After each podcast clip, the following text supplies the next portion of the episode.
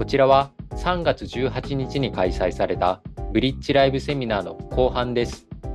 ぜひ一つ前に配信された前半からご視聴ください。後半のテーマは竹蔵さんの注目しているセクターについてです。で、今ちょっとセクターの中でちょっと注目しているのが、ちょっと私はあの、えー、ちょっと電力株っていうところにちょっとあの見ているというところです。まあご存知のように、まあ昨年来、あの、この電力料金っていうのが相当上がってきているという状況です。まあ、先週ですかね、あの河野、えー、消費者省の方が、この4月からの電力の値上げっていうのはどういかがなものかっていうので、今もう一回こう話し合われているっていう状況だとは思いますけど、えー、で、まあ、これちょっとその前の話なんですけど、まあ、4月からですね、えー、まあ東北電力、北陸電力はじめ、まあ、約平均して30%また値上げを申請していますと。で、まあ、6月には、えー、北海道電力、東京電力が今値上げの申請していますよっていうのがありますということです。で、これまあ東京電力の決算単身からちょっと私が拾ったんですけど、じゃあこの値上げの背景っていうのはっていうのを見ていくと、2022年、まあご存知のように、まあロシアとウクライナの、ロシアがまあウクライナに侵攻したことによって、まあこの資源価格の高止まりと円安っていうのが書いてあります。で、その次、LNG、まあ、天然ガスの、輸入単価、3年で2.5倍ってで、石炭は5倍になった。で、それが電力会社の圧迫を招いてるんだっていうのが、これ東京電力さんのであったんです。えー、ただし、この、えー、グラフ見ていただきたいんですけど、実、実を言うと、もう天然ガスっていうのは、確かに一時期は、この2.5倍だったり、まあ3倍近く上昇していたものが、今はもう元の値段にほぼほぼ戻っている状況だというふうに思います。で、この石炭に対しても、確かに一時期は5倍にいったものが、今はもう確かもう2倍、2.5倍ぐらいのところまで下がっているよねっていうことになれば、で、今ここのところに多分河野大臣がちょっとつついたというところがあったというふうに思います。えただし、今後、この原子力について政府がですね、えー、最大限活用するっていうのを明記しています。で、これ2030年の電源構成に占める原子力比率、これを20%から今22%にを確実に達成するっていうことになった。で、今、まあ、あとご覧いただく原子力っていうのは今日本ではこの電源構成のうち、えー、2%から3%しか今この原子力をやあの使っていません。それをもうこれ2030年、あと7年後には、えー、20%が22%というふうに掲げているということは、これはちょっと原発法を動かすような話になっているんじゃないかなというふうに思います。で、今国会、まあ、ちょうど開かれていますけど、今国会のところで、この原発の運転期間、これも従来の40年からプラス20年ということを、これ、法がまとまったという、で、これ20年延長できるというところがあるというふうに思います。で、その中でも、まあ、あの、この黄色の部分ですね。この黄色の部分が一番最初にもしこの原発を動かすなら早いのかなっていうふうに、えー、自分は思っていて、まあ、そちらの方の手元資料だとちょっとあの白黒になっている可能性があります。まあ、ここで見ていただくと、えー、今黄色になっている部分っていうのが、えー、中国電力管内に一つと、あとこれ東北電力管内、まあ、これ今動いてないところだと思います。まあ、今か、今、あの、稼働しているのが、えー、関西電力とほぼ九州電力、この2つだと思います。えー、この2つの、た、た、あの、管内は値上げ申請を行っていません。えー、そうすることによって、やはりこの原発再稼働という話っていうのは今後多分私は出てくるというふうに思っていて、で、あと民間企業の方も三菱重工だったり、これ IHI、あの原発を、え、取り組む、え、企業なんですけど、ここは、えー、原発の人員、えー、人員ですね、こちらの方を増員するっていうのをもう発表してますので、えー、まあこれ、じゃあ原発を再稼働しないのに、えー、人材を、えー、増やすわけがないというふうに、えー、個人的に思っているんで、えー、だから私は近いうちにあの原発再稼働という話が、これ賛否両論あるにしろ、なんかそういうふうなところは進んでくるんじゃないかなというふうに思っていますというところです。で、まあ、これ、一つは、この東京電力のところも2つあるんですけど、まあ、東京電力が、まあ、ご存知のように、この賠償金なんかのもの、問題もあるんで、まあ、ここはちょっと、まあ、マネーゲームっていうところになると思いますけど、まあ、他の、まあ、銀行ですか、あ電力、まあ、そういうところはですね、今後ちょっと注目かなというふうに個人的には思っているというところです。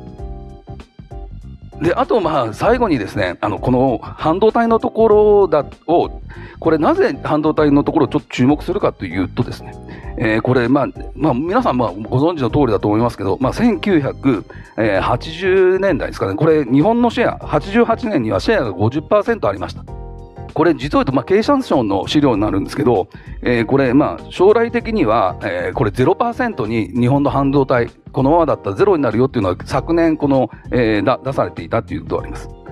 で、まあ、この、まあ、歴史を振り返るとですね、この、えー、第二次鉄鋼自主規制だったりと、あと、やっぱり日米の歴史があったというふうに思っていて、えー、あと日本がですね、えー、自動車自主規制のなんかをかけられてっていうところがあって、で、これ1986年に実を言うと、えー、日米半導体協定がかけられた。で、その2年後にはピークを迎える日本のところだと。で、まあ、このシェアが50%、1988年までいった日本を、やはりこのアメリカが、えー、狙って、このいろんなこう規制をかけてきたのが、この低下を招いた一つの原因だというふうに思っているというところです。えー、ただしですね、まあ、昨日、一昨日ですかね、日韓の首脳会談というのが行われたというふうに思います。まあ、その中でも、まあ、半導体のところに、えー、今までちょっとあの、問題がありましたけど、昨年、バイデン大統領と岸田首相が日米首脳会談を行いましたと。で、その時に行われたのが、やっぱ半導体の製造能力向上やあと研究開発を通じた、えー、供給も強化ということになってやはりもうアメリカは、えー、日本じゃなくて今目はもう中国に向けられていて今後はやっぱり日米をで協力してですね、まあ、半導体だったり、まあ、あと、えー、鉱物精錬だったりっていうところ、あと、まあえー、通信網、まあ、こういうところも日米協力していきましょうよっていうのが、まあ、昨年ですね、話し合われたのが大きいというふうに、これあまりもあの大きく取り上げられてないと思うんですけど、私はここの日米首脳会談というのは相当大きい、えー、ものだというふうに思っていて、だから今後でもですね、あのこの半導体というところがあの注目されるかなというふうに思っているというころです。で、あともう一つ大きいのが、このやっぱり台湾の TSMC ですね。これがまあ2021年にあの日本の熊本にまあ誘致を発表して、これ2024年の稼働開始ってあるんですけど、直近のちょっとニュースを見ると、ひょっとしたら2023年の、まあ、今年ですね。今年の後半にもこの TSMC の熊本工場が稼働するんじゃないかっていう話があります。まあ、ご存知のようにこの TMC とソニー、あと、デンソーですね。これが、まあ、えー、総額 1, 1兆1000億円のまあ投資をして、まあ、政府がこれ約半分ですね、えー、補助を出している状況です。あともしこれ、もうあともう一つ、この TMC っていうのは、第二工場も今、熊本に建設するんじゃないかっていうのが、えー、先々週ぐらいにちょっとあの発表されています。だからこの今、あのこの半導体のところが、やっぱりこの、えー、あとアメリカもですね、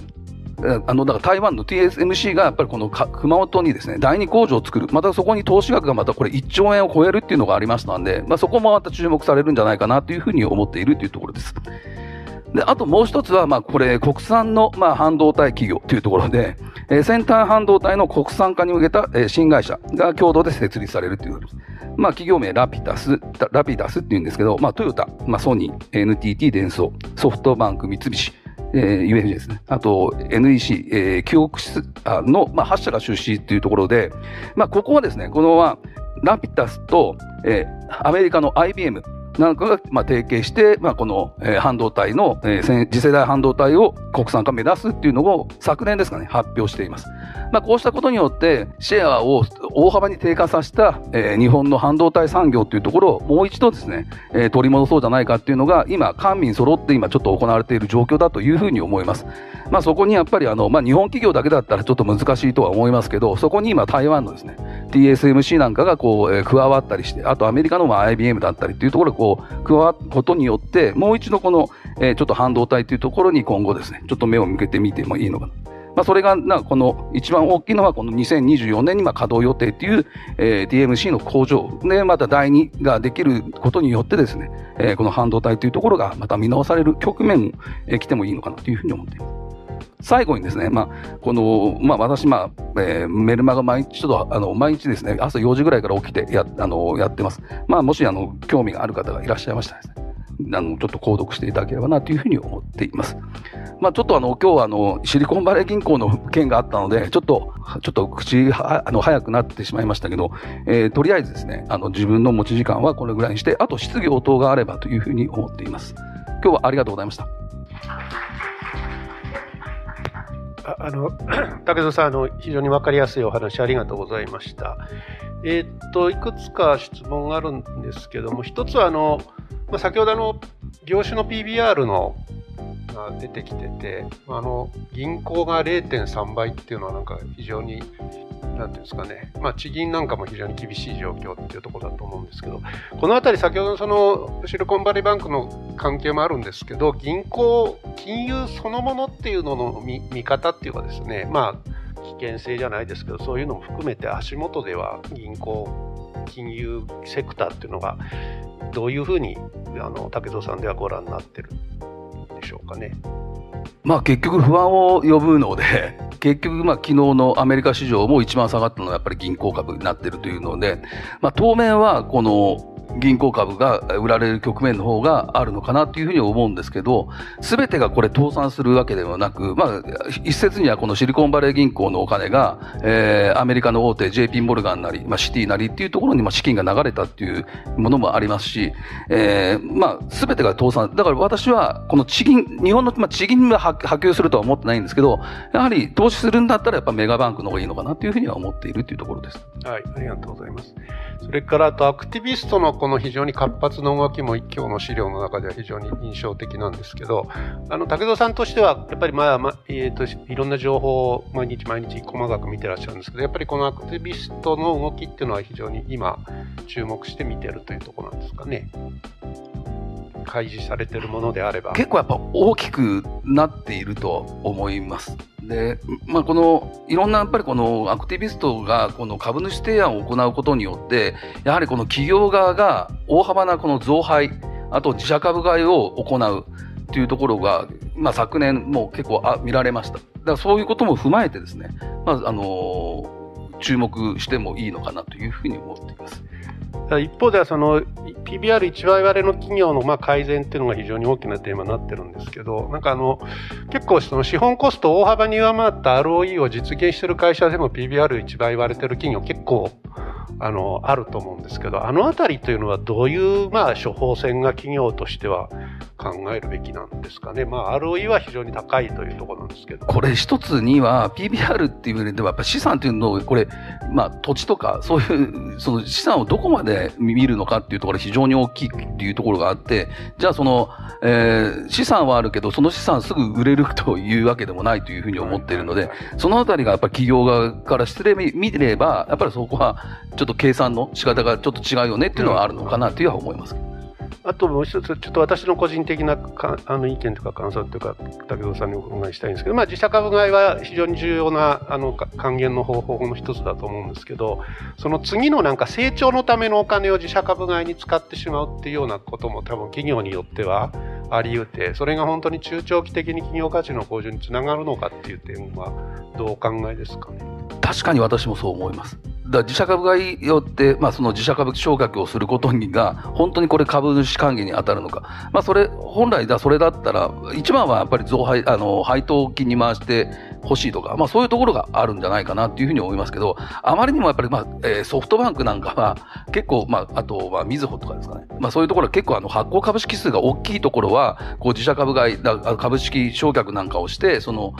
ちょっと、あそこ、まあ、増資なんかも、あと、分割ですか。そういうことによって、まあ、あの、株、あの、株券が増えた企業はですね、まあ、そういうところは、まあ、自社株買いを姿勢である。そこで、まあ、少しでも減らすっていうことはいいのかなと思いますけど、あまりにもない、あの、もともと発行株式数が少ない企業が自社株買いしても、これは本当にメリットがあるのかなっていうところは、ちょっと、私はハテナマークがあるかなというふうに思います。やっぱりその中長期的に成長するためにどんな絵を描いてそれにどう投資していくかみたいな絵をもうちょっと経営陣の方経営者からはっきりと出してもらうっていうのはこれは必要ですよね。そうですね。ただし、まあ、今日のこのブリッジサロンのあと3社あのあると思いますけど非常にやっぱり以前に比べてこの IR の方が積極的になっているっていうのは、ねはい、これはあのすごいこの企業が変わってきている印象はまあ私ずっと証券会社いましたけど、はいはい、やっぱりちょっとこの個人投資家向けっていうのっていうのはあまりにもちょっと少なかったようには思いますので、まあ、そういうところは今企業の方も相当変わってきている印象はあるというふうに思います。はい、はい、ありがとうございます。あの今日も非常にあの明確な明快なお話ありがとうございました。また来週再来週と竹蔵さんにお話を伺います。今日どうもありがとうございました。ありがとうございました。本日も最後までご視聴いただきありがとうございました。ぜひこの番組への登録と評価をお願いいたします。ポッドキャストのほか、公式 LINE アカウント、Twitter、Instagram、TikTok、Facebook と各種 SNS においても投稿しているので、ぜひフォローもよろしくお願いいたします。いろはに通してぜひ検索してみてください。また、株式会社インベストメントブリッジは、個人投資家向け IR 企業情報サイト、ブリッジサロンも運営しております。こちらも説明欄記載の URL よりぜひご覧ください。